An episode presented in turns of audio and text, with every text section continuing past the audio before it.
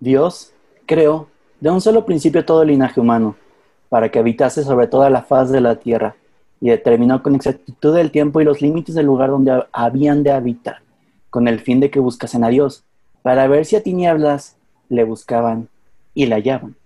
Por más que no se encuentre lejos de cada uno de nosotros, pues en él vivimos, nos movemos y existimos. Aquí Emilio y sean bienvenidos a Apologética para Gentiles. Derivado de la caída, podemos concluir tres cosas. Primero, el oscurecimiento de la razón. Segundo, el debilitamiento de la voluntad para cerrar con el desorden de los apetitos naturales. tras la ceguera de la razón, es que se nos dificulta en muchas ocasiones el entender que existe la posibilidad de un Dios, un primer motor y aquella causa eficiente de la cual partimos todos. En el episodio pasado hablamos de lo que Rafa se refirió como el Dios de los filósofos pues llegamos a él por medio de las vías de Santo Tomás. Y para desentrañar el tema de hoy, les presento a nuestros invitados. Pero primero, a una invitada que jamás habíamos tenido aquí, pero, pero que es bastante, bastante especial. Padre, no, me es cierto. Clara, ¿cómo estás? Muy bien, muy especial. muy, especial, Gracias por, por, invitarme. La verdad que, que, soy muy fan de los tres cerebros que están aquí presentes y, y siempre aprendo mucho. Nosotros somos tus fanses. Este. ¿Ves? Está bien, gracias, es mutuo, hombre, relájate. Así como hablamos en WhatsApp, no te preocupes. Bien. Cuéntame, Emilio. Este, primero, ¿te gustaría, dudo que haya, que haya alguien en nuestra audiencia que no te conozca, pero para los que no te conozcan, ¿te gustaría presentarte? Bueno, me, yo me voy conociendo todos los días más, la verdad, entonces igual y puedo. puedo, puedo, platicar de lo que hago, básicamente. Eh, bueno, en, en, Instagram comparto lo que yo voy descubriendo de la fe todos los días y cómo eh, eh, el catolicismo para mí es una riqueza que me ha cambiado la vida totalmente. Y también tengo el podcast, El Plan D donde justamente invitamos a gente que Dios le cambió la vida y que tienen un antes y un después de Cristo. Entonces también nos pueden escuchar por ahí. Ok, muchas gracias, Clara. Los invitamos cordialmente a que se pasen por el plan de que tiene muy buenos episodios. El padre asiente porque el padre ha estado, yo creo que en uno o dos, Clara. En uno, sí. Sí, sí, sí, como los primeritos. De hecho, son los más escuchados del top 5, el episodio del padre de los más escuchados, de hecho. El de cómo, escuchar a Dios, creo, algo así se llama. Sí, justo. Padre, adelante, preséntese. O diga hola, no sé. No, hola, ¿cómo están? ¿Cómo escuchar la voz de Dios? Era eso, algo así. Sí, yo me la pasé muy bien, Clara. Muchas gracias por venir. Gracias, Emilio, como siempre. Un episodio más que podemos estar presentes para, pues, eh, conocer para amar, como dice nuestro, tagline o nuestra lema o como quieras llamarlo. Gracias, padre. Rafa, estás muy comunicativo hoy. ¿Cómo estás? Emilio, yo siempre. comunicar es mi pasión. Estoy bien, estoy bien. Como siempre, con mucha alegría y muy honrado de estar en Apologética para Gentiles con toda nuestra audiencia y hoy con invitadas de lujo. O sea, se engalana el podcast hoy con Clara. Entonces, la verdad es que no podríamos estar más contentos. Gente de Facebook, cualquier duda ya sabe que lo vayan a, pues es que estamos en vivo en Facebook para los que nos están escuchando solo en el podcast, para que se animen a pasar por nuestra página para de vez en cuando los viernes tenemos el podcast en vivo. So, los que estén en Facebook, déjenos preguntas para irlas contestando al final. cualquier duda que, que les quede, ahí estaremos listísimos para contestar. Pero bueno, históricamente el hombre siempre ha buscado a Dios, su creador esto explica la multiplicidad de religiones. Sin embargo, no todos la han podido encontrar. Por lo mismo, me gustaría que me contestaran la pregunta, ¿quién es Dios? ¿Podemos llegar a conocerlo por la pura razón? Yo creo que Clara tiene ganas de contestar quién es Dios. Cristo Jesús. Bueno, es Dios. Exacto, exacto, básicamente, muy bien. Bien contestado. Siguiente. Excelente, excelente. Ya, esa es mi participación. Muchas gracias por la invitación. Cristo Jesús es Dios, así que muy bien. Sí, excelente. Pero me salió del alma. Oigan, no, la verdad. Muy bien, muy bien. Así debe ser. Es que justo estaba yo cuando me invitaste a este episodio, que dije, seguro me van a invitar como algo más light, algo que yo pueda también como masticar y digerir con todos ustedes, pero me ponen elevadísima la, la vara. Entonces, si ponemos, bueno, yo en, lo personal, me acuerdo en mis primeras direcciones espirituales con el Padre Tadeo, que le preguntaba muchas cosas respecto a Dios. y me, como que todavía es fecha que yo no, yo no puedo encontrar una palabra, o sea, obviamente sí, Dios es amor, ¿no? Pero la, palabra amor es amplísima y también es muy malinterpretada también y muy, me la, me la aplico como yo quiero aplicarla, entonces realmente yo justo ahorita rebotando con otro amigo le decía, es que yo no encuentro como una, un concepto con el cual definir a Dios sin dejar algo afuera. Es tan grande la palabra la palabra Dios y Dios en sí que cualquier cosa que le pongamos va a quedar algo fuera, no, no, es, no lo completa, pero no sé. Como que si me preguntan, ¿es Dios? Voy a tomar, voy a tomar esta introducción de Clara, muy buena. Es que tienes razón, Clara. En la teología se llama esto como la teología negativa, ¿sí? Es decir, de Dios es muchísimo más lo que no sabemos que lo que podemos saber de él. Entonces, de entrada partimos de esa idea, o sea que, oye, podemos conocerlo y esto nos tenemos que remontar, digo, a la pregunta, que es si podemos llegar a conocerlo por la pura razón. Y de entrada yo diría que, vamos a ver, o sea, sin entrar todavía en el tema de la revelación, porque tenemos que movernos ahorita en el mero plano de la razón. O sea, una persona, nuestros antepasados, que antes de la llegada de Jesucristo o antes siquiera de las revelaciones a Abraham, etcétera, ¿qué podían, o en otros pueblos, qué podían conocer de Dios? Pues de entrada, eh, lo dijiste tú, Emilio, o sea, la multiplicidad de religiones. El hombre está buscando algo, ¿sí? O sea, qué casualidad que todos los pueblos buscaron deidades, ¿no? Divinidades. ¿Por qué? Porque no podían explicar sus orígenes y lo que estaban viendo. O sea, de entrada eso nos, nos hace pensar que traemos incluido dentro de nosotros, por la pura razón, una intuición, ¿sí? que nos dice que hay algo más, que esto no puede ser producto de la mera casualidad. Es cierto que luego a lo largo de la historia ha habido quien lo ha pensado, los ateos, ¿sí? Pero si fijas, los ateos es un movimiento que en realidad, aunque puede que siempre haya habido como movimiento, pues prácticamente el siglo XIX, XVIII, ¿sí? O sea, de la ilustración para acá. Antes de eso, el ateísmo como tal, o sea, no, no, no nunca se había como estructurado. Entonces, a mí me hace pensar eso que el hombre dentro de sí, en la razón, lleva ya una intuición de que hay algo, o sea, que no puede explicarlo todo, sin embargo, qué curioso que se haga la pregunta, ¿no? O sea, ¿por qué, si no me puedo explicar todo, ¿por qué me lo quiere explicar? O sea, ¿por qué tengo esa duda? Rafa, tú. Me encanta, padre, lo que dice de la teología negativa, porque deja este espacio al misterio, ¿no? O sea, de Dios hay cosas que podemos saber y claro, para atendernos a primero la parte de la razón, entrar a la revelación, hay cosas que de Dios con la razón podemos saber, yo diría sí, pero es que es mucho más lo que no, con la pura razón, pero muchísimo más lo que no sabríamos, ¿no?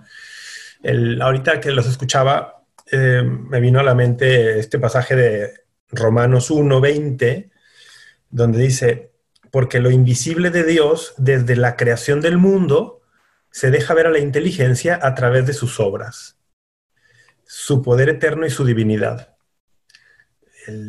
o sea, sí, la razón, eh, mediante también los sentidos, lo que vemos, lo que vamos deduciendo, dices, y allí podríamos ver a Dios, sí, pero muchas cosas de Él no las podríamos ver solo con la razón, ¿no?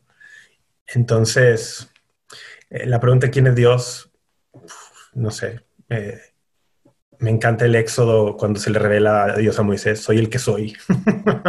y eso es amplísimo. Y me encanta Santo Tomás de Aquino cuando dice, Dios es ipsum esse subsistens, el, que subsiste por sí mismo, pero bueno, es, es un misterio todo eso.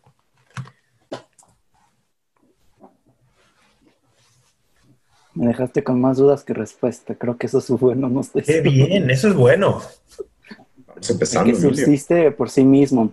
Es que era algo que comentaba con el padre Tadeo, no podemos traer a Dios al terreno de lo creado, sino que es algo que trasciende. Ya llegaremos a ese punto, según el guion, pero, pero sí querer remontar a Dios como quién creó a Dios, porque es una pregunta muy típica que la gente hace, ¿no? Si Dios crea todo, ¿quién creó a Dios? No hay forma de que alguien crea a Dios, porque lo estaríamos metiendo en el punto de lo creado y por lo mismo no sería Dios. Bueno, quizá me estoy revolviendo solamente. No, no, estás bien. Ok. Vaya, mi cabeza está carburando a mil por hora. Pero está bien, porque si no fuera tan un concepto tan importante, no nos causaría tanta confusión o tanta duda o tanta incógnita y tantas guerras y tantas cosas que hay en el mundo, porque la gente ahora sí que quiere conocer a Dios, como dice gente, si es que hay un Dios, y si no hay, pues hay que demostrar que no hay, si sí hay, hay que demostrar que sí hay, y por eso la gente le truena el cerebro. A mí me truena el cerebro este tema porque pues humanamente no lo voy a comprender, pero yo sí tengo una pregunta, bueno, no sé si va con el tema, pero tengo una pregunta porque justo le decía a Emilio que yo me quería basar en, conceptos de la gente que allá fuera pregunta y justo me, me, causa este, ¿por qué si Dios, a ver, ¿cómo lo, cómo lo, lo lo formulo. bueno, nos sacamos el tema de la Biblia, por ejemplo, pero si Dios, ya si Dios sabe todo, Dios es omnipotente, Dios es súper sabio y Dios es todo lo que no sabemos y sabemos, hasta donde sabemos. hasta es confuso, pero lo, lo ven sus caras y dice confusión, pero sí. ¿No sería más fácil si Dios desde un principio hubiera dicho, está la Biblia y futuramente se va a prestar a malinterpretaciones porque desde un principio no fue más claro y así yo siento que no existirían tantas religiones o cosas tan confusas.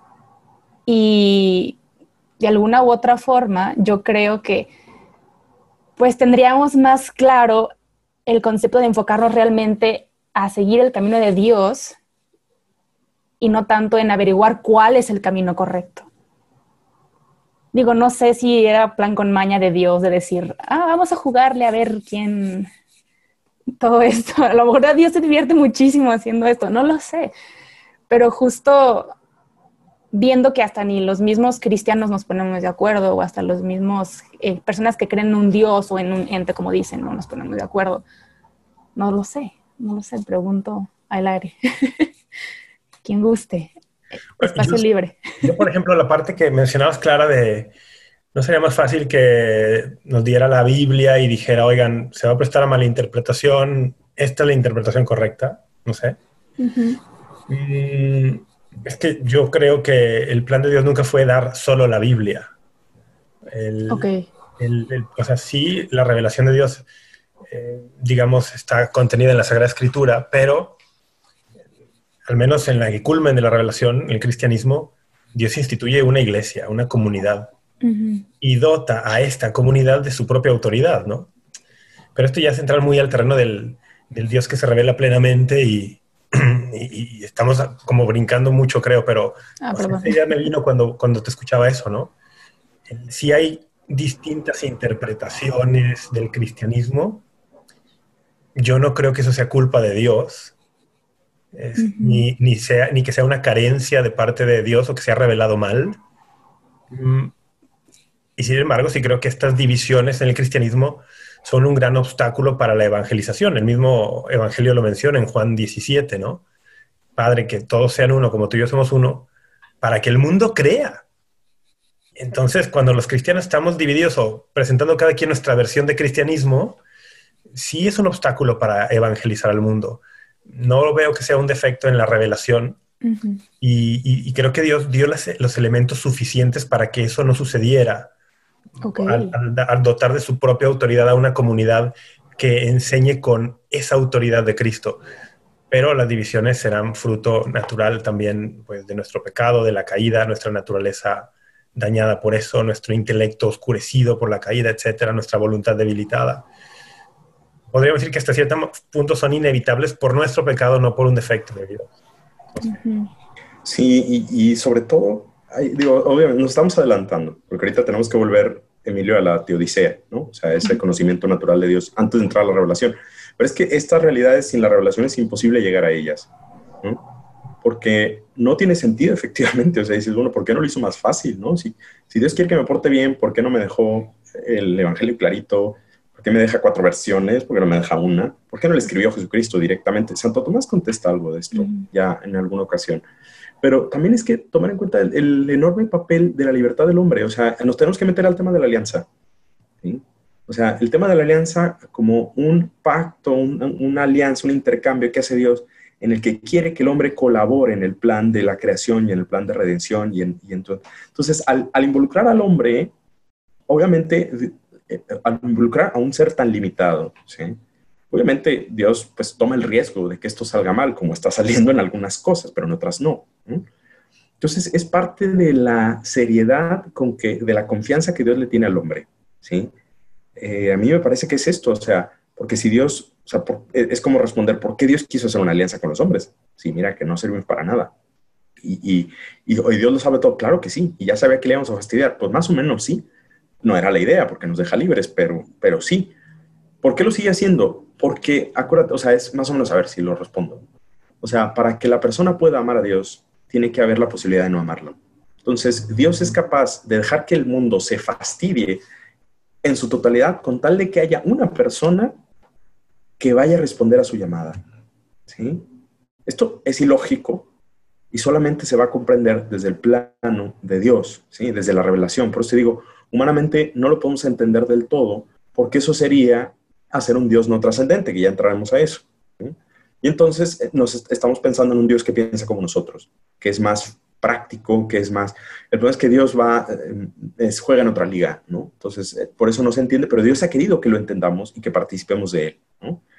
Ahora, de todas maneras, lo que podemos saber es poco, ¿sí? Pero sigue siendo un misterio de gratuidad y de amor que Dios haya querido asociar al hombre a su obra creadora y redentora. O sea, eso no se puede entender sino más que cuando uno lee la Biblia, lee la revelación y dice, bueno, es que fíjate que sí. Por eso hice a Adán, por eso hice la creación, por eso hice a Eva, por eso hice esas alianzas. Sí. A mí me recuerda, complementando el punto de Rafa, retomándolo un poco, Hechos de los Apóstoles, cuando un, apóstol, no me acuerdo quién, se encuentra con un eunuco y está leyendo un pasaje del libro de Emanuel, creo. Isaías. De Isaías. Emanuel no es un libro de la Biblia, pero, pero bien. La blasfemia aquí. No, no, Pero bueno, conocer para amar, conocer ¿De qué religión eres, Emilio? Emanuel 108.43. Ahí viene todas las respuestas que no hemos encontrado, yo sí, básicamente. Me lo encontré ayer por internet. No, vaya. No hay capítulo que no cometa un oso. Bueno, este...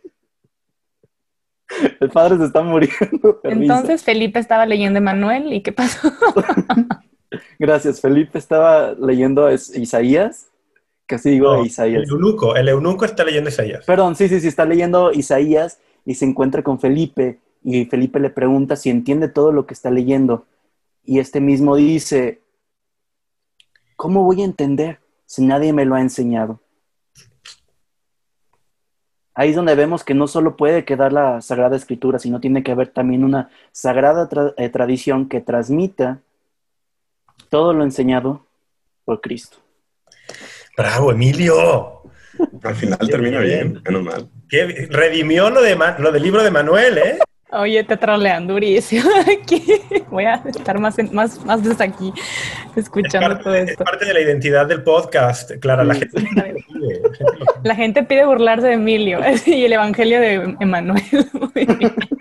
Clara ya te está troleando. Ya lo dice evangelio.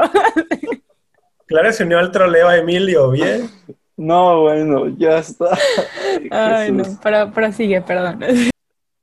Por medio de la razón podemos llegar a los llamados preámbulos de fe, lo que implica que pueden ser demostrables. Por ejemplo, ya vimos las vías de Santo Tomás.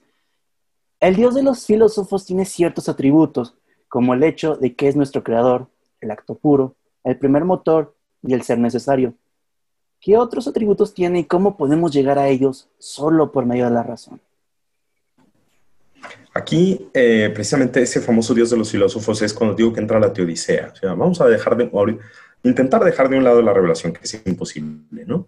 Pero ¿qué podemos ver? O sea, de entrada, y lo dice el mismo San Pablo, efectivamente, en Romanos, ¿no? O sea, el hombre por la creación tiene ya un acceso a Dios. La creación es una revelación que se le llama natural, Emilio. O sea, eh, por medio de la creación, pues vemos que hay cosas de Dios, vemos un orden, vemos una serie de, pues de, de perfecciones, ¿no? Precisamente las vías de Santo Tomás, que ya estudiamos en el podcast pasado, eh, nos salen de la observación del mundo, ¿sí? no salen de un dato revelado. Mediante eso, pues, por ejemplo, el mismo Aristóteles llegó a una idea de Dios, una idea incompleta, pero una idea. ¿Por qué? Pues porque observando dices, a ver, o sea, eh, primero, te digo, primero está esa pregunta, ¿no? Esa pregunta profunda dentro del hombre que dice, aquí hay algo que no me satisface, ¿no? Entonces, la creación es el primer, eh, el, libro de la, el libro de la naturaleza, decía, en comparación con el libro de la revelación, ¿no? O sea, la, naturaleza, el universo, y, no sé, cada vez que descubrimos más cosas, ¿sí? Que vamos viendo que si la astrofísica, que si la microfísica, que si los quarks y la, y, la física este, está relativa y, o sea, todas esas cosas que cada vez dices, wow, que eh, la física cuántica y demás, nos vamos dando cuenta que el universo es tremendamente complejo. Entonces, cada vez cuesta más decir, esto no puede ser del azar, esto no puede venir de la nada. Entonces, ya de, entrada, el, el, hecho de un Dios creador es como muy natural, ¿sí? Pensarlo. Uno o varios, porque también al decir uno es muy difícil, eso sí, o sea, el monoteísmo es prácticamente imposible desde la pura revelación natural, o sea, un solo Dios, muy complicado, ¿sí? Pero hay otros atributos que a mí me gustan mucho, que son precisamente de nuestra inteligencia y nuestra libertad. O sea, vemos el universo, ¿sí? Observamos a las criaturas y vemos que no hay otra criatura como el hombre. Vemos animales, vemos cosas espectaculares en la naturaleza. Digo, basta ver los documentales estos que hay de pajaritos y de, del planeta Tierra y demás, y es, impresionante, ¿sí? Pero a pesar de todas esas cosas, no encontramos una criatura que tenga la capacidad que tenemos nosotros de libertad, de pensar, de universalizar. O sea, por más que las criaturas lo intenten, lo, decíamos, yo no me acuerdo dónde lo decíamos, pero ¿por qué los animales no hablan? No porque no puedan, sino porque no tienen nada que decir. ¿Sí? porque no son capaces de universalizar cosas como muy, muy, que para nosotros son como muy evidentes. Nos damos cuenta que no hay otra criatura en el universo, al menos visible, que tenga esa capacidad. Y eso también nos revela algo de Dios. San Agustín llegó a una intuición increíble sobre la Trinidad, muy genial, suya, precisamente analizando, reflexionando sobre su propia actividad inmanente, es decir, de cómo él concibe las cosas en su cabeza, ¿sí? Entonces se crea un verbo interior y dice, bueno, pues de la misma manera el Padre tiene que concebir, porque sí soy imagen de Dios, pero claro, ya está partiendo de la revelación, ¿sí? Pero de todas maneras, sí que hay una, o sea, el hecho de concebirnos libres e inteligentes, saber, no, o sea, si, si nosotros somos inteligentes y no parece haber otra criatura inteligente visible en el universo, tiene que haber algo, porque yo no me di la inteligencia a mí mismo.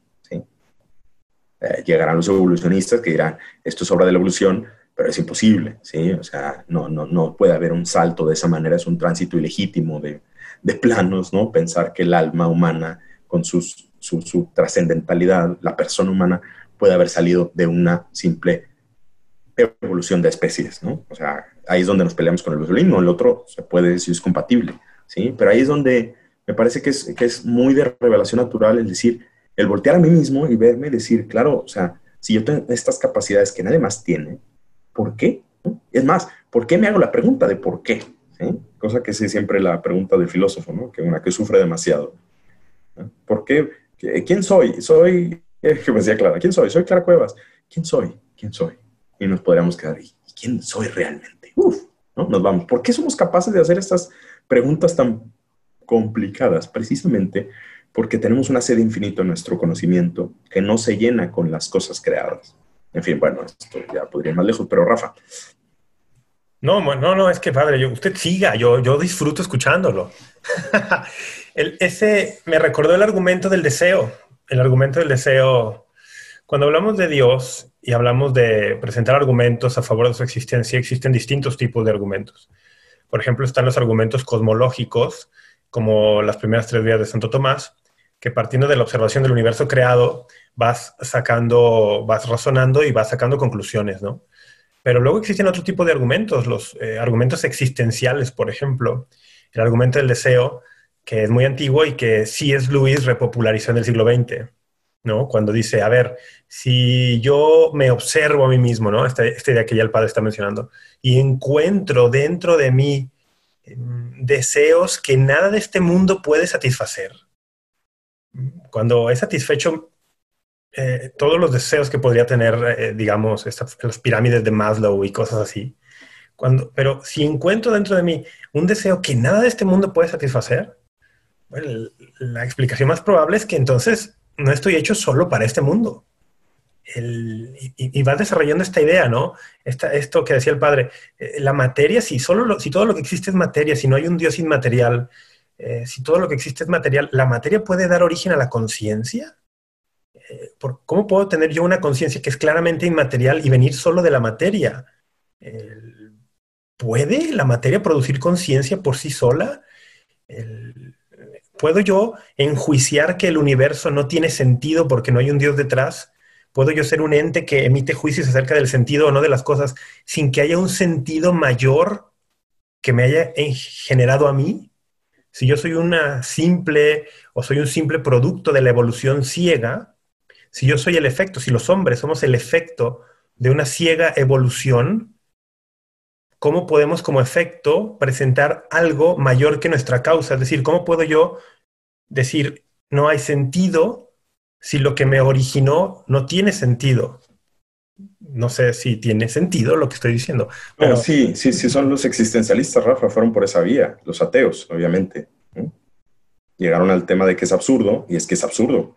¿sí? Lo que pasa es que si mi existencia es absurda, dos, o efectivamente, o sea, la náusea de Sartre es esto, es decir, o sea, qué absurdo es esto, pero, eh, pero efectivamente no, no puede ser esto, o sea, no puedo vivir todo el tiempo con una crisis existencial, porque entonces... Pero incluso si digo que es absurda, estoy diciendo que hay cosas no absurdas. ¿Y, y cómo podría yo ser capaz de hacer esa distinción si soy fruto solo de una materia que no es capaz de hacer distinciones? ¿De dónde salió esa capacidad, no? Pero bueno, Oigan, pero no creen, bueno, no sé, porque incluso a mí me pasó y justo mucha gente de repente me pregunta, ¿no? De que, oye, está bien si yo eh, me refiero a Dios como la naturaleza o el universo o todos estos conceptos. Porque la verdad es que yo le escucho hablar a ustedes y digo, ¿cuándo en la vida voy a hablar y decir esas cosas que están diciendo? Yo sé que me llevan como 30 mil años luz de experiencia y así, pero después yo sé que hay estás diciendo viejos? no, sabios. Dije, años luz de experiencia. Sí te llevamos como unos 30 años de edad también, Clara, no, no te pongas así. no, no, no, pero... pero lo que me refiero es que no será que tanto, como dicen, no, la crisis de querer entender qué onda con Dios, pues también lleva a mucha gente a decir, ¿sabes qué? No me interesa. Y también está esta libertad de decir, no quiero saber nada de Dios. Pero a veces es como un hasta siento yo que es como incoherente de tu misma persona no preguntarte quién eres constantemente.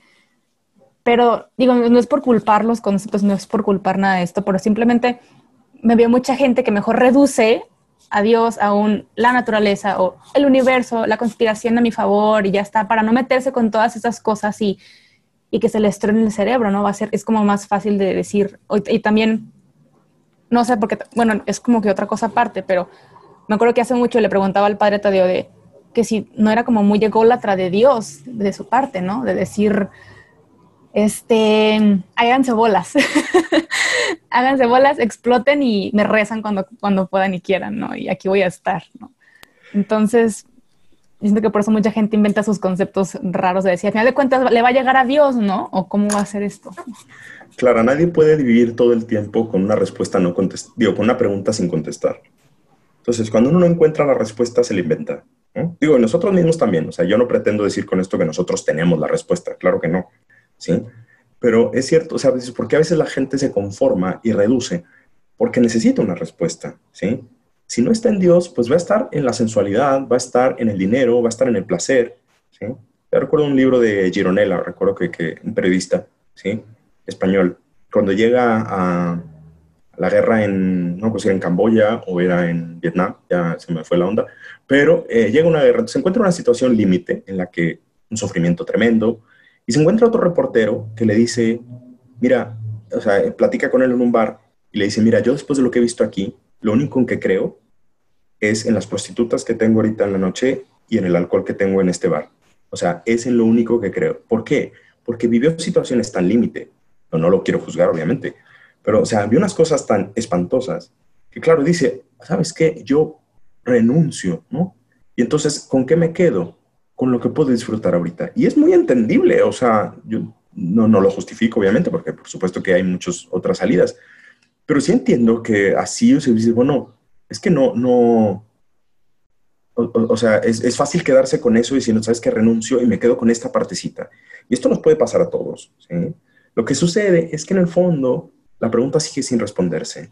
Y por eso San Agustín, que creo que es muy... San Agustín me parece que es un personaje muy importante, una persona, digo, un personaje histórico, muy importante para poder responder estas cosas, porque él pasó por esto. ¿sí? San Agustín fue una persona que llegó a Dios a través de haciéndose esas preguntas, de buscar en otras doctrinas, ¿sí? de hacer mucho tipo de cosas, ¿sí? hasta que se convierte. Y entonces es cuando sale esa, las confesiones, y, eh, mi corazón está inquieto hasta que, o sea, va a estar inquieto hasta que no llegue a ti, ¿sí? Porque realmente nada lo va a satisfacer. Me puedo conformar con una respuesta errónea, con una respuesta corta, ¿sí? Pero en el fondo, en el fondo, en el fondo, el hombre se sigue traicionando porque sigue sin ser feliz, porque sigue sin encontrarle sentido a su vida. En eso, a mi gusto, la gran demostración de que esto es verdad son los santos, porque los santos han sido personas muy felices. No conozco un santo que haya sido infeliz en su vida. Y eso que han sufrido mucho, muchos. Sin embargo, al final dicen, yo he sido feliz. Me parece que pocas personas en la historia pueden decir eso al final de su vida con tal coherencia. a mí, ahorita lo que mencionaba Clara, me hizo recordar un pasaje de Santo Tomás de Aquino en la Suma contra Gentiles, donde dice, bueno, si todos los hombres tendrían la capacidad en la razón de conocer a Dios, ¿por qué Dios se revelaría, no? ¿Por qué no dejar que todos recorran este camino de la razón? Y dices, bueno, pues es que no todos son Aristóteles, es que no todos son Clara Cuevas, que se cuestiona todo y que quiere respuestas y que, y que pregunta y que dice y que va por la vida diciéndole a sus seguidores, es muy bueno cuestionar todo. Pues sí, sí es muy bueno, pero no todos son Clara Cuevas. No todos tienen esa capacidad ni esa inclinación, ni, o, Santo Tomás eh, expandirá su argumento y dirá, incluso aquellos que tienen esa capacidad no tienen algunos esa inclinación, no les interesa.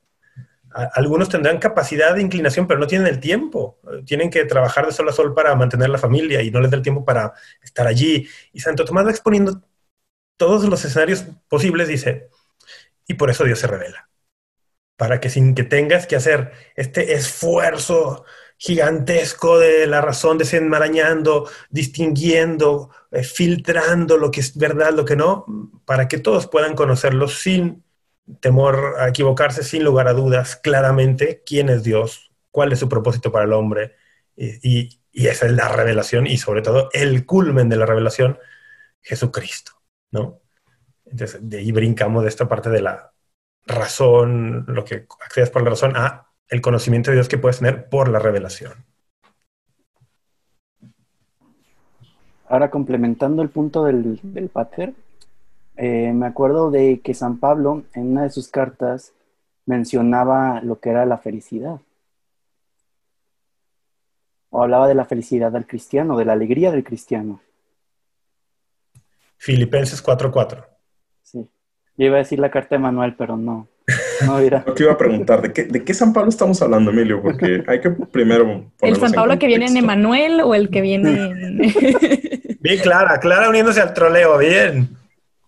No, pero que, o sea, estamos hablando de un San Pablo que pues estaba en, en la cárcel escribiendo sus cartas, había sido pues maltratado por Roma y estaba a punto de ser ejecutado. Y aún así él se mantenía alegre. Y habría que distinguir, ¿no? Esa alegría del cristiano de la alegría cotidiana fisiológica que confundimos con una sonrisa en la cara y esa creencia de que todo está bien, cuando la alegría del cristiano es sabernos primera hijos de Dios y que todo va a estar bien en Dios. Pero si me pueden complementar esta idea, pues estaría muy cool. A mí esa idea me encanta. Esa idea de las marcas del cristiano de no solo la alegría, Filipenses 4.4, estad alegres, os lo repito, estad alegres, sino esta idea de, aún en medio de la tribulación, darle gloria a Dios. Es una idea que se repite mucho en el Nuevo Testamento. A mí me encanta, uno de mis pasajes favoritos en toda la Biblia es Romanos 5, del 3 al 5, donde dice, nosotros le damos gloria a Dios aún en las tribulaciones. porque la tribulación engendra paciencia, la paciencia virtud probada, la virtud probada esperanza, y la esperanza no defrauda porque el amor de Dios ha sido derramado en nuestros corazones por medio de Jesucristo. Le damos gloria a Dios aún en medio de las tribulaciones. Y, qué bonito pasaje, ¿no? Pero no sé por qué estamos hablando de eso, Emilio, me, confundí. No, es porque... Yo estaba complementando la idea del padre. Ah, tienes razón, o sea, la de la felicidad. Pero gracias por compartirnos tu cita bíblica favorita. de la alegría. Al final decimos cada uno la nuestra. no es mi favorita, es una de las. La mía es primero de Pedro 3, 15, 17, si tenían la duda. Perdón, padre, pero prosigue. No, no, que, a ver, simplemente, no, o sea, vamos a ligar lo de la felicidad y lo de la, perdón, lo de la alegría con la felicidad, porque es muy importante, o sea, es algo que es un argumento a mí que me gusta más la antropología, que tenemos que tomar muy en cuenta, o sea, el fin del hombre es ser feliz, ¿sí? Entonces, no puede ser que el hombre se la pase angustiado toda su vida, o sea, eso no es humano, ¿sí? Entonces, porque eso es una de la vida de los existencialistas. Si la vida es absurda, pues entonces ya está, ¿no? O el budismo quizá, que va más por el lado del sufrimiento, pues mejor no, no, desees nada. A ver, no, es que el hombre está hecho para ser feliz. Y eso es algo que nos ha revelado también Dios, ¿sí? Por algo donde encontremos esa felicidad y esa alegría real, por ahí está la respuesta, ¿sí? O sea, yo creo que es un argumento que yo puedo darle a las personas que dicen, ok, es que, o sea, por pura antropología, ¿dónde, o sea, por qué Dios sí? Porque es lo único que te llena. O sea, y creo que si ponemos a competir cosas que nos llenan, dinero, éxito, placer, este, no sé, lo que quieras, históricamente podemos perfectamente dar cuenta de que esa creencia o esa idea que unos pueden decir, no, pues es que te lo inventas para estar feliz. Pues mira, de, puestos a inventarme cosas para estar feliz, mejor me invento otras, ¿sí? ¿Y por qué no funcionan? ¿Sí? O sea, digo, pues a inventarme algo para ser feliz, pues prefiero la botella de whisky, honestamente. Ah, Luis, claro. Claro, ¿no? Entonces, pero, eh, pero no, el problema es que no funcionan. Lo, único que es, o sea, la gran, la gran prueba del cristianismo es el amor y la felicidad, ¿sí? O sea, que el amor que la entrega, ¿sí? Por los demás, es lo único que nos hace felices. Ese yo creo que es el gran argumento, ¿sí? No es un argumento filosófico teológico, sino es más bien un argumento experiencial para, para decir que, que, Dios existe y, y, el Dios cristiano, pues, ¿no? ¿Por qué? Pues porque lo vemos en el mundo, ¿sí? Asociaciones de beneficencia, hospitales, cosas de caridad, santos que han dado la vida por otros, o sea, ¿qué otra cosa, qué otra ideología, qué otro partido, qué otra, tiene una historia o un testimonio tan rico como este? Lo podríamos retar y estar interesante, pero me parece que no, no, no sale.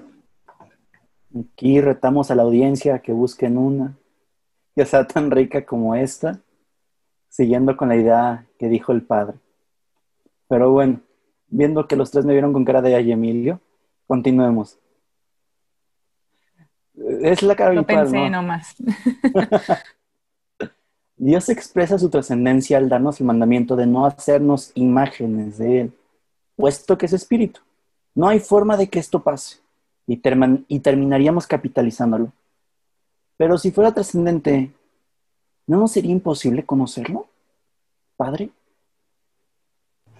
Sí, aquí esto es algo que yo quería llegar, pero ya llegamos al tema de la revelación. O sea, y me gustó mucho lo, que dijo Rafa, porque efectivamente es cierto. O sea, también, porque creo que alguna vez Clara también me lo preguntó diciendo, oye, pero pues ¿por qué? O sea, ¿por qué tanta gente entonces se queda en la ignorancia? ¿Por qué tanta gente? Pues en parte es culpa de nosotros, ¿no? Porque no hemos sabido transmitir bien esa revelación. Porque si, si uno dice, ok, es que no todos son Clara Cuevas, bueno, es que precisamente si Clara Cuevas es Clara Cuevas, es porque le han dado Dios ese privilegio para ayudarle a muchísima otra gente que no es Clara Cuevas a ser como Clara Cuevas, pues, ¿no? No, en el fondo no, sé qué hacer con tantas flores. No, no, no, sino, no, pero digo, Clara, Rafa, eh, Emilio. Un arreglo, haz un arreglo. O sea, ah, Dios nos ha dado esto.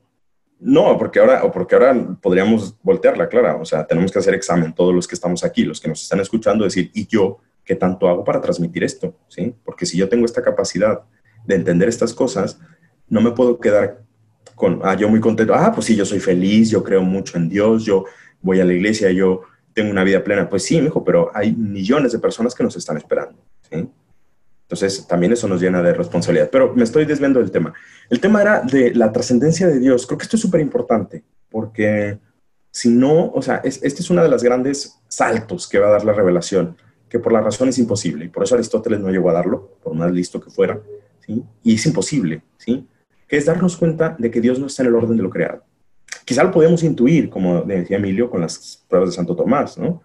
Pues tiene que haber algo que esté fuera de lo creado para que, porque si todo lo creado lo crea alguien, tiene que haber alguien que no sea increado y eso, que sea increado y que eso es Dios. Sí, muy bien.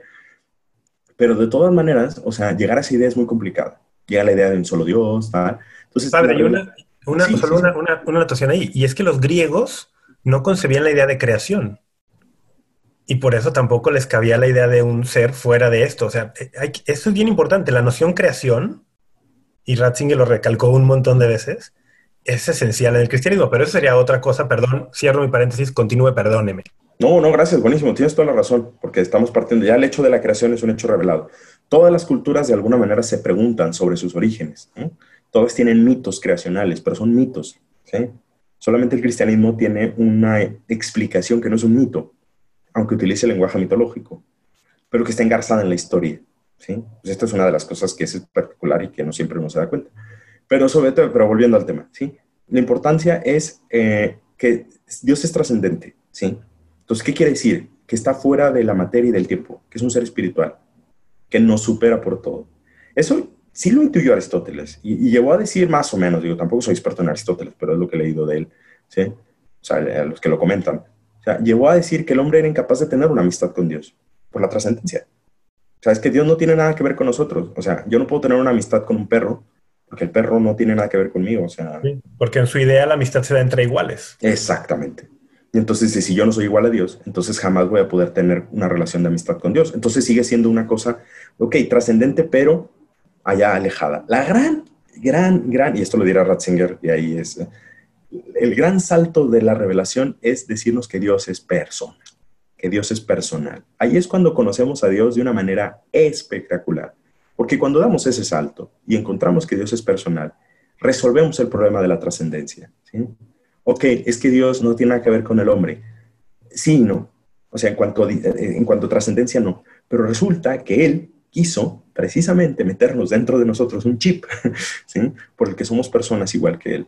¿Sí? No exactamente igual que él, porque él es una persona divina, ¿sí? Son tres personas, efectivamente, eh, en un solo Dios. Pero sí el concepto de persona va a salir de ahí, ¿sí? Y esto es lo que va a hacer que nos conectemos con él. Y esto es lo que va a hacer que podamos tener una relación con él, Y porque sería imposible conocer a Dios si fuera trascendente, sí.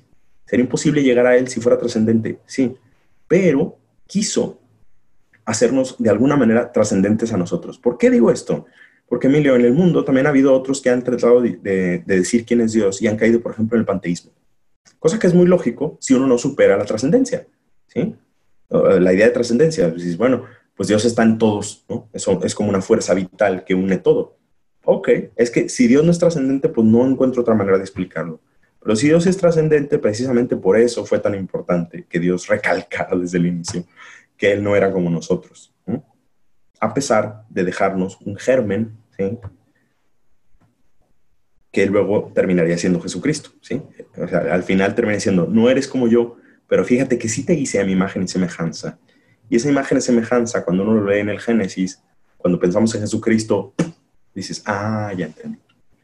Por eso tenemos, o ¿por qué tenemos inteligencia? Para poder conocer a Dios. ¿Por qué tenemos voluntad? ¿Por qué tenemos libertad? Para poder amar a Dios. En el fondo, ese es el chip que llevamos incluidos y que el catecismo empieza desde el inicio diciendo que el hombre es capaz de Dios.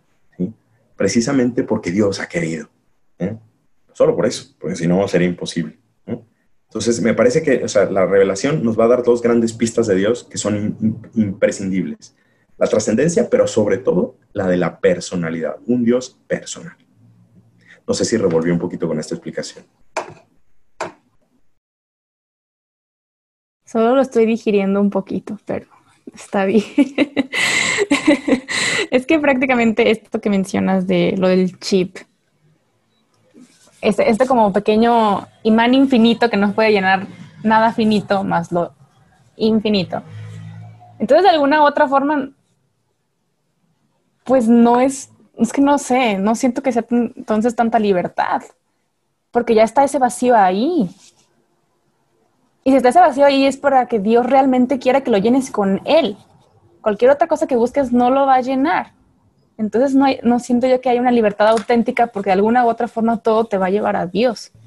Si es que tú quieres ir a Él, pero de alguna u otra forma, o sea, no sé, ya me revolví. No, tienes razón, Clara, tienes razón. Lo que pasa es que esa idea de libertad que estás citando es una idea muy moderna de libertad. Ah, a eso, eso, padre. Ah, ok. Adelante, Rafa, sí. No, no, no, Ah. por, por favor, por favor. No, no, de, de pura indeterminación. O sea, ese es el gran problema de la libertad moderna, que la libertad moderna está concebida, y la de Sartre, precisamente la de Jean-Paul Sartre, era esa, ¿sí? Una libertad que dice, pero es que yo no me di la existencia, ¿sí? O, la que ahora estamos ya llegando a retar con el tema del trans, ¿no? O sea, diciendo, pues es que yo no quiero ser mujer, yo no quiero ser hombre. Bueno, es que nos han vendido una idea incorrecta de la libertad, ¿sí? Porque es cierto, o sea, todo hombre viene ya condicionado. Una de las preguntas de mi examen es si el hombre es absolutamente libre, y, eh, absolutamente, bueno, depende cómo lo entendamos. Como lo estás diciendo tú, Clara, es cierto, el hombre no es absolutamente libre, ¿sí? Porque ya venimos condicionados, o sea, Clara, ¿quién te preguntó si querías nacer? ¿Quién te preguntó si querías ser mujer? ¿Quién te preguntó si querías nacer en el siglo XX o XXI o XIX? Nadie, ¿sí? ¿Quién te preguntó si querías ser mexicana? Etcétera, ¿no? O sea, todas esas cosas son cosas condicionadas, ¿sí?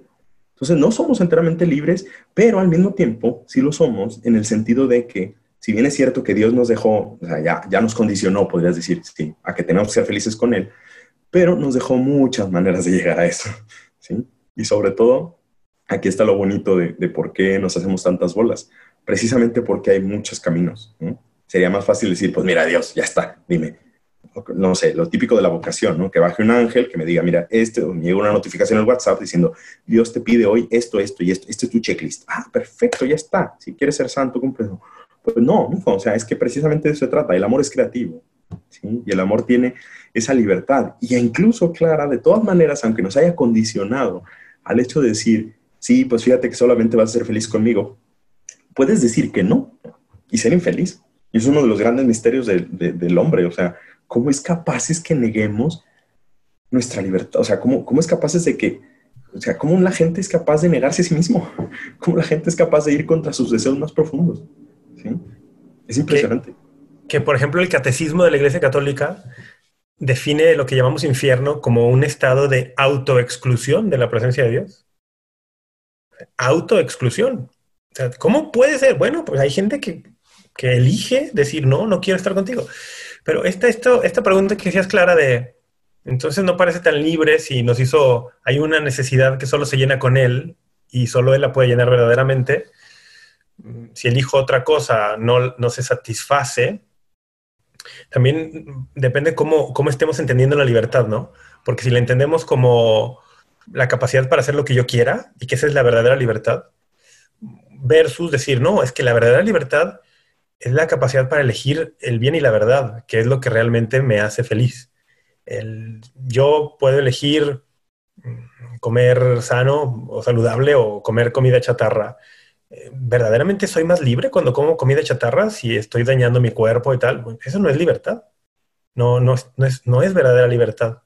El, el, hombre que está casado y elige en, engañar a su mujer y a sus hijos, está haciendo, eso es un acto de libertad, eso es verdadera libertad, o se está esclavizando a sí mismo y está dañándose y dañando a otros. Entonces, también, eh, también cómo definamos libertad y para qué es, dependerá uh -huh. mucho de estas ideas, ¿no? Siento yo básicamente que, o sea, si eres libre de elegir, pero no eres libre de las consecuencias, básicamente. Uh -huh. Entonces, yo creo que al final de cuentas sí puedes, es que, no sé, me acuerdo mucho de esta cita de no todo les conviene o no, no quiero ser como Emilio de citar a Todo es lícito, pero no todo me conviene, Gracias. ¿sí? San Pablo. Justo. Todo es lícito, más no todo me conviene, sí. Y eso a mí me da, o sea, me da mucho sentido, porque sí es cierto, o sea, sí puedes elegir lo que tú quieras, pero al final de cuentas son tus consecuencias y remito otra vez en esto, ¿no? Pues al final de cuentas, si elijo lo que sea y no es lo que, y no es Dios, al final de cuentas me voy a dañar a mí misma, pero yo es mi libertad, bajo mi condición de libertad, por así decirlo. Sí, no sé. sí. Algunos autores distinguen, por ejemplo, entre libre albedrío y libertad. Para, en, en estas cuestiones dice libre albedrío, capacidad de elegir. Libertad, elegir bien. Y entonces algunos distinguen y, y, puede tener ahí más sentido eso. Me gusta más la de capacidad de autodeterminarse, porque precisamente va dirigida hacia el fin, ¿no? O sea, yo soy capaz de construirme a mí mismo. Ya apunta hacia una finalidad concreta. Ay, qué paz me da esa respuesta. Muy bien. Sí, a los dos. Sí. De que el lenguaje más coloquial me gustó la de Rafa, porque la del padre sí se elevó mucho. Pero bueno, Qué grosero. Te falta llegar a ese nivel, Emilio. Porque Me todos aquí, todos entendimos, Emilio. Qué barbaridad. sí. Sí, eso me, me pasa por leer mal Emanuel. Oigan, para cerrar, sería bastante interesante agregar algo sobre cómo podemos conocer más a Dios. Clara, ¿te gustaría a ti empezar? ¿Sabes qué sería bastante interesante, Emilio? Invitar a Clara más seguido, caray.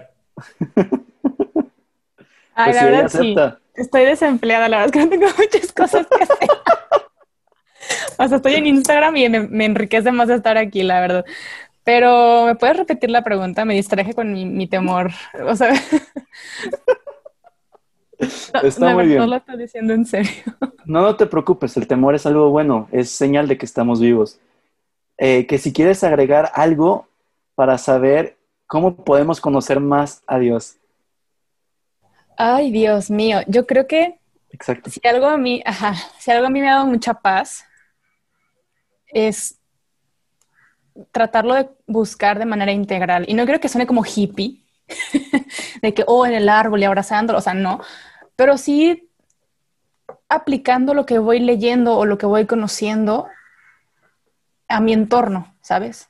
De que no nada más se quede en la teoría y en la frialdad teórica, sino también ir a, salir, ¿no? Ir, al- exterior, ¿no? Por ejemplo, este, justo ayer platicábamos con, un misionero que él está en, China, lleva 18 años allá, y le costó mucho aprender el chino mandarín.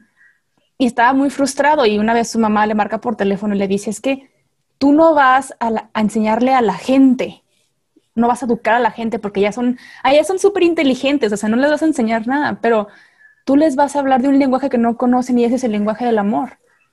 Entonces, si estamos leyendo sobre el lenguaje del amor, creo que uno practica hablar ese lenguaje del amor cuando estás con nosotros y estás llevándolo al, al plano, ahora sí, de tu realidad, porque es bien bonito aquí nosotros cuatro rebotar, pues creemos, creemos en Dios y qué bonito, pero allá afuera yo creo que es una buena forma para ti mismo, no autoconvencerte, pero sí como decir, sí estoy sobre esta roca sólida y es Dios y, y, y, y, confirmarte todos los días que es, esto es la verdad, ¿no? Y con eso mismo llevárselo a los demás sin tratarlos de convencer con palabras, sino con, con la vida propia, que es creo que lo que hacían al final de cuentas muchos de los santos, ¿no? A mí me encanta cuando San Francisco decía, evangelicemos y si es necesario usemos las palabras.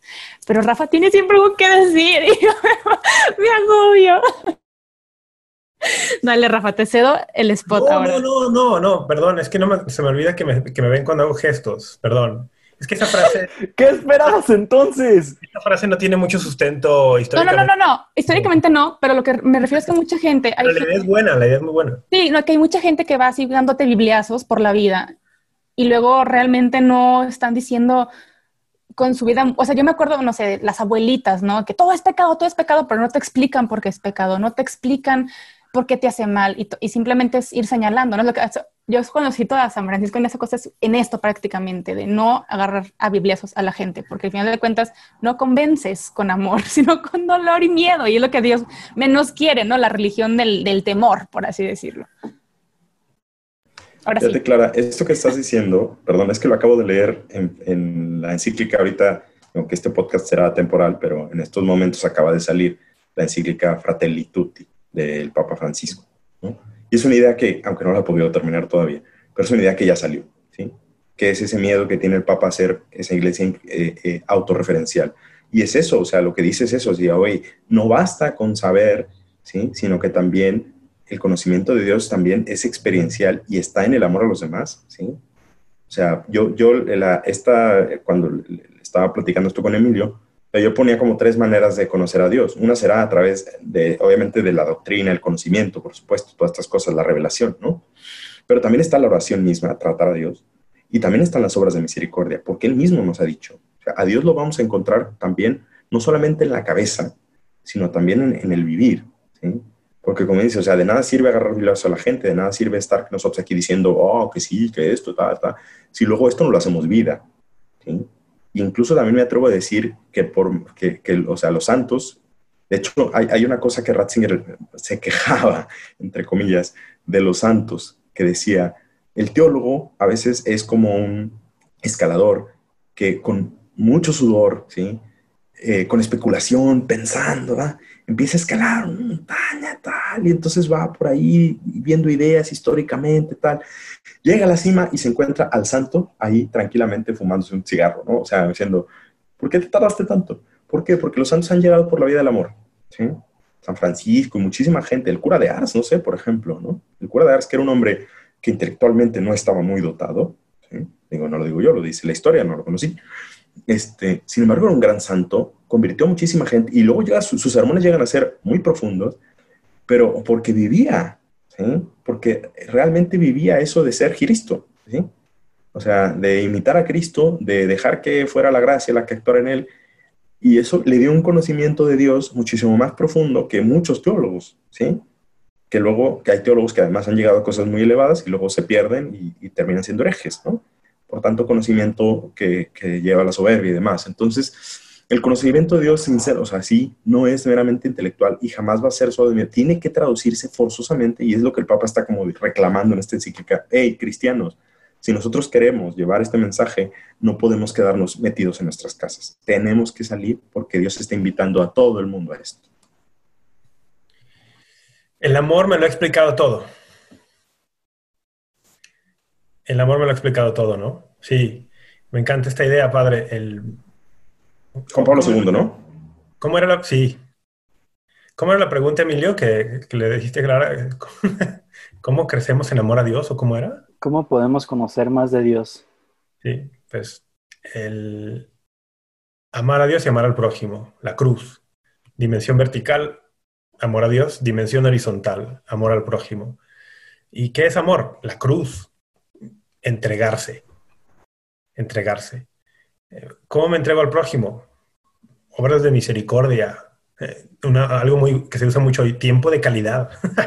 tiempo, tiempo de calidad al prójimo. Eso es entregarte al prójimo, es amar al prójimo. Y las obras de misericordia son indispensables para el cristiano, no son opcionales. Dar de comer al hambriento, dar de beber al sediento, vestir al desnudo, darle techo al forastero. Ayudar a la gente al que, al que sea y sobre todo al que tengo más cerca, al prójimo más, el prójimo es el próximo. Y oye, ¿y a Dios? ¿Cómo, ¿Cómo te entregas a Dios, no? El tema, entregarme al prójimo sería así. ¿Cómo se ve la entrega a Dios? Bueno, hay muchas formas. A mí me encanta, por ejemplo, la oración, cultivar esa intimidad, en que sean breves momentos, pero de una intimidad, aunque sea breve, pero muy profunda, de decir, aquí estoy contigo, aquí estoy contigo. Y también ha habido santos que nos han dado lecciones magistrales de oración, ¿no? Que mm, no repiten grandes cosas, no barajan muchas ideas en la oración, simplemente es, Señor, aquí estoy. Aquí estoy porque quiero estar contigo. Y, yo creo que eso nos va ayudando, ¿no? Amor a Dios, amor al prójimo. ¿Algo que quieran ya para cerrar o ya está todo? lo hemos dicho, me parece, Emilio, y lo ponía yo un poquito también, o sea, que esto es la, o sea, el atributo más interesante de Dios, a mí se me hace, quizás esto ya es una mera cosa personal, para cerrar, de la misericordia de Dios. O sea, precisamente ese es el argumento, eh, eh, el atributo más espectacular, me parece, de Dios. Está su omnipotencia, está su... y todo, obviamente Dios no tiene atributos, Dios es, punto, ¿no? Y todos sus atributos se van a identificar con Él. En eso eh, estoy dando una idea muy, este, cortita de Dios, pero efectivamente por algo el, Papa ahora saca ese libro, ¿no? Bueno, no ahora, hace, años. Sí, el nombre de Dios es misericordia. Y también se llegó a Santo Tomás a decir algo así, o sea, de todos los atributos, el que más caracteriza a Dios es su misericordia, ¿sí? Así que yo pues, creo que la invitación es también conocer a Dios a través de eso, pero practicándolo a nosotros, que hace mucha falta en este mundo, tener misericordia de mucha gente muy bonito, muy difícil. Igual creo que sin Dios no se puede. Entonces ahí es cuando damos la humanidad así tan bonita y frágil que si no hay intervención divina, está cañón. Pero muy bonito. Es muy esperanzador este episodio, la verdad que sí. Muchas gracias, de verdad. Por... Yo no sé si eso va a acabar, pero yo les agradezco mucho la invitación. Realmente hace falta otras dos horas, pero pues está bien. Ay, no. A mí me encanta que haya venido Clara Clara asustada, como dos horas. Que no me dijeron, el maratón aquí. Me encanta que haya venido Clara porque nos, nos saca un poco de nuestras echo chambers, de nuestras cajas de eco, porque a veces siento que, bueno, el padre Tadeo y yo, supongo que a estas alturas nuestros fieles escuchas del podcast eh, se habrán dado cuenta después de escucharnos tantos episodios que, no sé, tenemos muchas ideas muy, como que somos muy afines y, y nos gusta mucho platicar y luego nos rebotamos, pero son a veces... Y Emilio así que comió palos. Sí, ya sé, así lo sentí. El padre como en otro nivel, pero ahí estamos, más o menos tenemos estas esta universidades. Y luego Emilio, pues Emilio es un muchacho muy inquieto, pues tanto convivir con el padre y conmigo, lo hemos ido haciendo un poco también a nuestras ideas, padre. Sí. Ay, transfórmenme. no, lo que siento es que eso provoca que a veces el podcast esté muy padre, pero es una cámara de eco donde estamos como, sí, claro, casi por eso, sí, y, tal. Y de pronto llega Clara y nos pregunta unas cosas que nos saca de nuestra, de nuestra cámara de eco. A mí me encantó, precisamente, opino igual que Rafa, o sea, es muy bueno, porque este fue como sacarnos un poquito de lo que ya traíamos y decir, ah, esto. Y la verdad, no leí, el, no leí el guion, me mareó. Le dije a Emilio, Emilio, estoy mareadísima leyendo esto, yo no entiendo. Y dije, solo voy a preguntar cosas. Ah, bueno, y ya, pero ahí está. Me gustó mucho, es que yo, yo aprendo siempre mucho escuchándolos a ustedes. Este, he escuchado un par de episodios, me aventé el de, el de, la, el de la misa y otros varios, y, y yo estoy así de que, que, o sea, de verdad tengo que ponerle pausa para poder, como, como que poder digerir algunas cosas. Entonces ahora que los tengo en vivo, que les puedo preguntar lo que voy escuchando a la par, lo que siempre he querido hacer cuando están en el podcast, me parece una dinámica interesante también. ok. Este, Clara, ¿te gustaría decir tus redes para que te sigan personalmente? Sí. Bueno, personalmente no, digital estaría muy interesante. personal no es muy sano. es invasión a mi espacio privado. Solemos, solemos seguir a Jesucristo, Emilio, en este, sí, en este no invites a que Clara tenga stalkers que ya entonces. no. Ay, no, no, no. No, este, bueno, pueden seguir el podcast, eh, el plan D, y también en, mi cuenta Instagram, como arroba Cuevas 3. Y no sé. ¿Qué es el 3? Un número. Ah. Es por la Trinidad, es por la... Es que yo, es que yo creo que eh, cuando hice, pues es que tengo ya como más de 10 años con esa cuenta de Instagram, desde que estoy en la secundaria prepa, no sé. Entonces yo creo que debe haber sido por que tengo tres hermanos. Algo se me ha ocurrido al momento. Ahorita, para sonar más inteligente, voy a empezar a decir la Santísima Trinidad. Claro, sí. Me protege. Entonces va a sonar más, más elevado. Pero sí, prácticamente eso. Ah, bueno, muchas gracias Clara por estar aquí en general, eh, por tu aportación y participación. Fue muy amable de tu parte aceptar la invitación y aportaste muchísimo. Muchas gracias. A nosotros nos pueden seguir en nuestras redes como Amén Católico, sea donde nos busquen, sea Facebook, sea Twitter, sea Instagram, sea YouTube. ¿Tenemos algo más? No. Me confirman en cabina que no. Eh, Amén Católico. Como sea, ahí nos pueden seguir como Amén Católico y próximamente página de internet. Prepárense porque vienen cosas muy, muy nuevas. Vienen cosas. Mediante la razón natural, el hombre puede conocer a Dios con certeza a partir de sus obras. Pero existe otro orden de conocimiento que el hombre no puede de ningún modo alcanzar por sus propias fuerzas, el de la revelación divina. Por una decisión enteramente libre, Dios se revela y se da al hombre. Lo hace revelando su misterio, su designio benevolente que estableció desde la eternidad en Cristo en favor de todos los hombres. Revela plenamente su designio enviado a su Hijo amado, nuestro Señor Jesucristo, y al Espíritu Santo. Esto fue Apologética para Gentiles. Un saludo a todos y hasta la próxima, amigos.